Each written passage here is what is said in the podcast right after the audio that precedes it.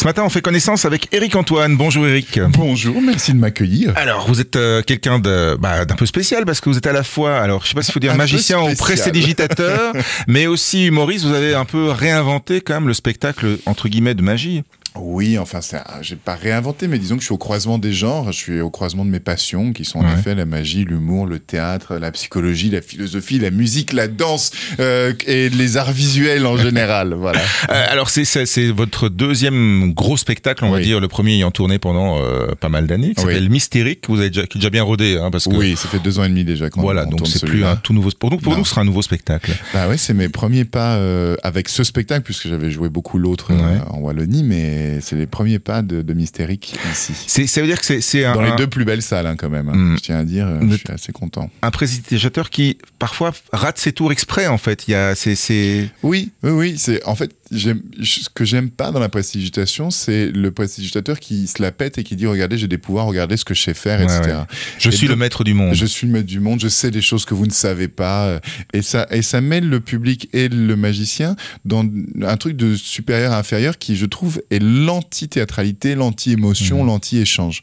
Et donc j'aime bien rater, me foutre de ma propre gueule. Ouais. Et public me- aussi. me Enfin, il y a un prendre, échange, voilà, quoi. me Ouais. prendre dans les pieds dans le tapis et je pense que ça, ça crée une vulnérabilité, une fragilité au personnage qui tout d'un coup va pouvoir faire des choses étonnantes Mhm. sans être dans le rapport de force mais d'être dans un, au contraire dans un rapport émotionnel. Ouais. Avec aussi des, des, des tours qui sont des vrais tours de, de magie, de prestidigitation. Je ne sais jamais comment il faut appeler ça, mais, Mais alors c'est vraiment euh, d'ailleurs ces deux termes ne veulent pas dire la même chose puisque Non. la prestidigitation c'est le domaine je- je- j'en parle d'ailleurs dans le spectacle puisque c'est le propos c'est le domaine du secret c'est-à-dire que Mhm. nous les, les normalement on n'a pas le droit de vous parler à vous les moldus. Ah, non, non, voilà, vous le dites d'ailleurs, vous utilisez le terme. Ouais. Et, Voilà. et en plus, voilà, il faut garder le secret des tours. Il y a, il y a quelques renégats qui en ont euh, dévoilé, qui ont. Oui, mais moi je suis pas contre non plus. C'est-à-dire le fait de dévoiler les tours, finalement, ça oblige le, le prestidigitateur à se creuser, à aller chercher plus loin. De toute façon, on sait qu'il y a un truc, on sait que c'est un tour. Voilà, Voilà. On, on le sait. Enfin, Enfin, je, on je sait, crois. mais vous pouvez pas savoir. Enfin, c'est ça. Moi, je suis convaincu de ça aussi.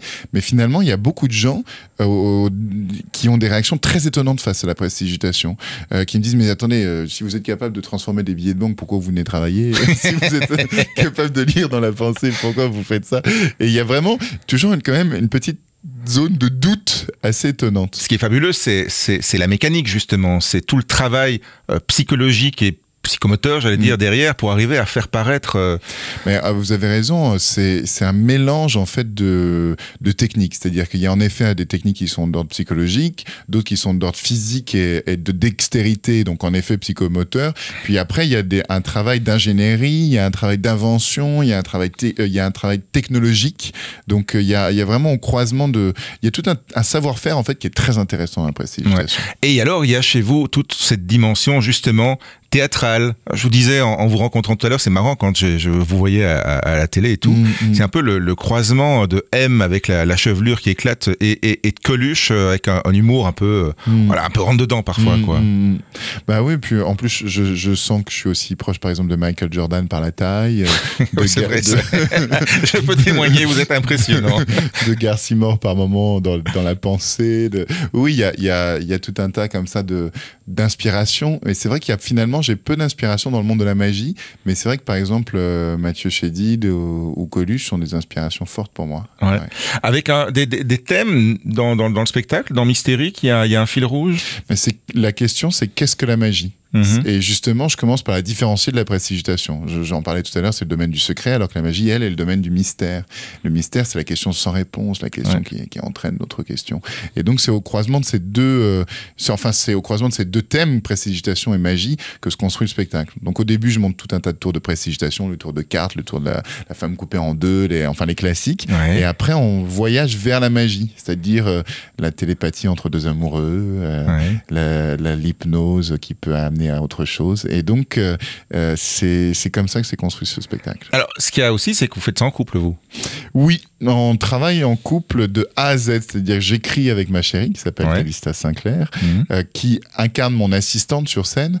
Comme on aborde la, le positionnement de l'assistante, de cette euh, assistante potiche qu'ont tous les La, magiciens. la, la blonde avec les gros seins, Ah là, on, a- on trouve ça, mais l'image de la femme la pire qui soit. Ouais. Donc, euh, on qui a est là pour dé- détourner l'attention. qui est là, absolument, et qui souvent fait beaucoup plus de travail que le magicien d'ailleurs. Mhm. Et bien là, on a créé plusieurs personnages. Il y a la bunny girl, il y a la femme cancan, il y a le squelette, mais il y a surtout Bernard Bernard, l'assistant qui est habillé tout en noir et qui pense être invisible. Et donc, qui permet tout un tas de jeux derrière moi, euh, tous plus délirants les uns que les Oui, il y a autres. des jeux sur les lumières, etc. Ouais. À découvrir donc, euh, il y aura deux dates euh, en Belgique pour commencer, hein, en Mhm. tout cas, le 29 novembre au Forum de Liège et le 30 novembre au Cirque Royal de Mais Bruxelles. pour vous le commencer, même pour finir, parce que euh, on est en train. En fait, je suis sur la fin de la tournée de ce spectacle, Ouais. et donc euh, je fais mes dernières dates. euh, Les dans- toutes dernières euh, dates. Enfin, pas, c'est pas les toutes toutes toutes dernières, mais c'est dans la dernière fournée. Oui. Ok, bon, c'est bien, c'est bien rodé, c'est bien chaud alors. Je suis sera du comme un fou. Ouais. 29 novembre au Forum de Liège, le 30 novembre au Cirque Royal de Bruxelles. Les infos sur ticketnet.be. Allez voir euh, Eric Antoine donc, parce que c'est c'est pas de la magie, c'est au-delà de ça, c'est autre chose quoi. C'est voilà, c'est Eric Antoine. C'est un mélange de genres. Oui, oui, j'aime bien ça. Voilà. Merci beaucoup. Bah, merci À bientôt. vous. Merci. À bientôt avec plaisir.